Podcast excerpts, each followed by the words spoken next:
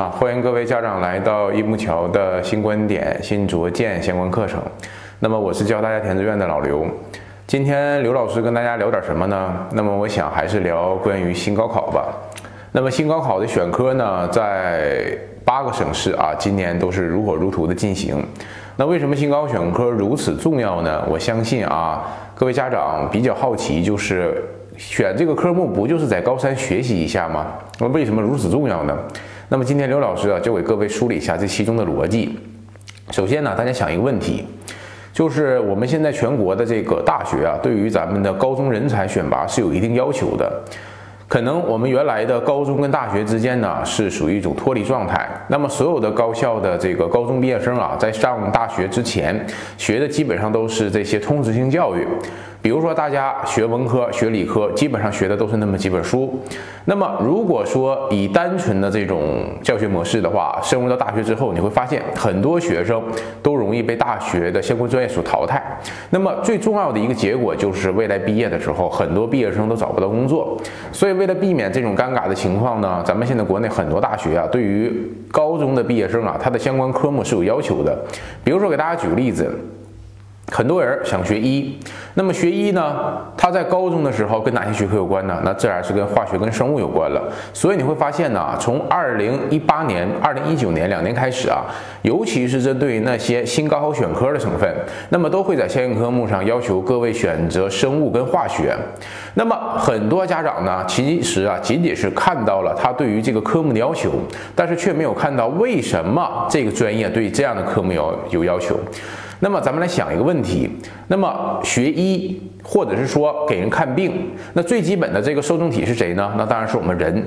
那么人它是什么？是属于生物。所以如果说你的生物的相关基础学科没有打牢的话，那如果说你进入到大学，那么首先第一点你是跟不上的，第二你也学不明白，第三你学完之后了也不可能从事相关工作。所以很多科目对于咱们的这个学校的学科有要求呢，其实也是为了咱们的孩子未来能够更好的去就业。那么这么来说的话，很多家长呢还是比较迷茫。那究竟选科应该怎么来走呢？今天刘老师给大家梳理一下啊。首先第一点。我们应该判断自己家的孩子的学科偏离情况。那什么叫学科偏离呢？其实总的来说啊，就是将自然学科跟人文社会学科相分开。传统来说就是偏理型的还是偏文型的。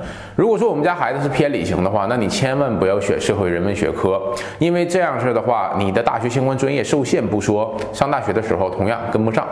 那么第二个呢，我们应该思考我们家孩子的这个相关学科能力或者叫学科潜能怎么样。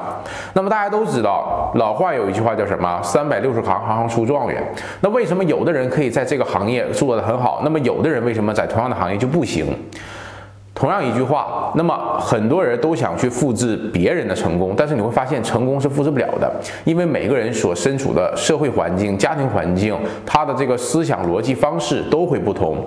比如说从文理两个角度来说吧，那么自然学科当中的话，偏理性的学生呢，他基本上能够采用逻辑方式的去思考问题，更多的是观察，更多的去证明。所以未来选择相关专业的时候，可能更倾向于的话，这种话机械啊、材料啊、电子啊，或者是工。程程类的、医学类的，那如果说我们家孩子是属于那种的话，特别喜喜喜欢与人交谈，然后的话很多事情的话，先考虑到情感层面，然后呢记忆力还比较强，那这样的孩子的话，未来可能会从事什么？比如说像法学类的、像历史类的、像师范类的相关专业。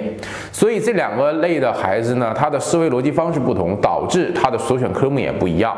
那么这种情况之下的话，我们家孩子的话，相关学科能力呢，就是一个第二步的一个。增进了，比如说在文理相关的相关科目选完之后，偏文的和偏理的，那么我们接下来就应该选择他的再选科目。那再选科目呢，就涉及到咱们孩子一个能力问题了。那么说到孩子能力问题呢，自然而然两种方式，第一种方式看他过往的这个学科成绩，那第二种方式呢，就应该是采取一些比较专业的测评，帮助孩子提炼出来他的学科潜能。那么学科能力跟学科潜能呢是两个相对的概念，学科能力是指你在学习之后的一段时间之内所对学科的掌握程度，而学习潜能呢是未来有可能善于从事这方面的一个能力。所以两者相结合，才能看出来我们家孩子适合哪些学科，适。合哪些专业。那么第三点呢，就应该观察一下我们这个专业之间的这个关联性，或者叫专业覆盖。那什么叫专业覆盖呢？比如说给大家举个例子。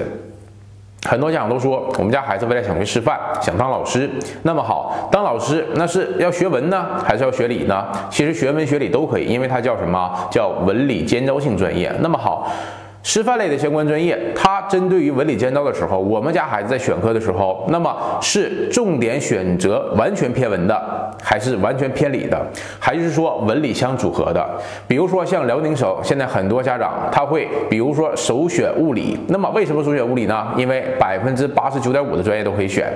在选科目当中的话，如果说我们家孩子的理科成绩没有那么理想，那么未来想搭配一些社会人文学科或者是文理兼招专业，那么我会考虑学政治，可以考虑学地理。那这种情况之下的话，我们的相关关联学科，如果说未来想从事师范的话，那么好看你想教哪个科目的相关师范的科目。比如说，我想教数学，我想教物理，我想教地理，我想教化学。那再比如说，我们家孩子是纯文科的，那么首选科目是历史。那么另外。两个科目呢，我们家孩子还有点偏理性的这个思维方式，那么你要不要选择？化学跟生物呢？那么这种情况之下的话，就变成什么？历史、化学跟生物的选择方式。那么我们未来要不要从事相关的师范类教育呢？当然也可以。所以说，你的相关的专业和学科覆盖也能够保证我们未来学科的一个延伸性。那么第四点呢，就是叫什么？叫学科的关联度。那么其实跟第三点是一样的。我们在选科的时候，不要单一的去考虑某一个方向，应该多角度去考虑。因为在高考志愿填报当中呢。它并不是只是有一种填报方式。那比如说很多改革的省份啊，它会把专业放在前面，其次跟它相关的院校。那么志愿的话，可能有的省份是十几个，有的可能是几十个，多则达到八十个。那么这么大的一个专业范畴和院校范畴，我们不可能只走一个专业方向。所以说，相关的这个学科的关联性就显得尤为重要。比如说，给大家举个例子。很多大学老师在给很多孩子讲这个相关的学业规划的时候，可能会提到一个观点，说，呃，相关学科的这个复杂程度会导致你大学学不明白。什么意思呢？比如说，如果说你的首选科目是选物理，然后的话，你的再选科目如果说选这个政治的话，那么历史。啊，物理啊，物理跟政治这两个科目的相关联度不是特别大。那如果这种情况之下的话，那你上大学的时候相关科目联系不大，那你未来可能会学不明白。那么这种呢，就叫学科的关联度。所以说你会发现，有的学校呢，在帮孩子选择科目的时候，可能会希望的话，从大文大理。哎，这两个方向来走。那么大文呢，就是传统的什么史地政；那么大理呢，就是传统的话物化生。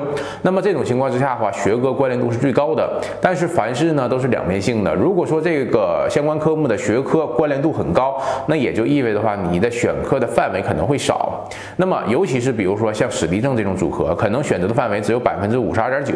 那么这种情况之下的话，就变成传统的文理性选科了。所以总之一句话的话，我们的孩子的选科逻辑，首先第一点应该。明判我们家孩子的话，这个思维方式，他是社会人文学科还是自然学科，是偏文还是偏理？第二，应该梳理他的相关学科能力。那么他的现在的学科能力加上未来的学科潜能，两者相评判，我们家孩子哪些学科是未来能够学好的？那第三呢，应该考察的话，大学专业的相关的覆盖情况，对吧？比如说有些专业能够覆盖很多的这个其他的专业方向，那么有些专业呢，相对来说专业方向就比较狭窄。那么第四点呢，就。是应该思考一下我们家孩子的相关的这个学科关联性。那么学科跟学科之间的顺承关系怎么样？我们未来上大学的时候能不能跟上这个大学的这个办学思路？所以有的时候呢，很多家长可能认为啊，选科是比较简单的，是很简单。可能话从六个科目当中选择两个，那么或者是说很多省份变成三加 X 的话，是从六个科目当中选择三个。无论是怎么样来选择吧，总之一句话，都是为了咱们孩子未来的职业规划角度去走的。所以有的时候呢，我们各位家长不应该把所有的选科目光仅仅放在高一这个阶段，应该延伸整个高中三年，甚至延伸到大学的时候，咱们现在国内呢，其实升学呢都是为了一个目的，就是能够一个好的就业情况。那么纵观咱们现在国内的就业情况呢，确实有点惨不忍睹。所以说，教育部和相关教育部门对于咱们各个省份进行高考改革，它的最重要目的就是能够精准化的定位咱们孩子的职业特长。பார்க்கலாம் 所以，总之一句话吧，不管高考改革怎么改变，那么记住其中的这个报考逻辑，都能够帮助咱们家长去进行。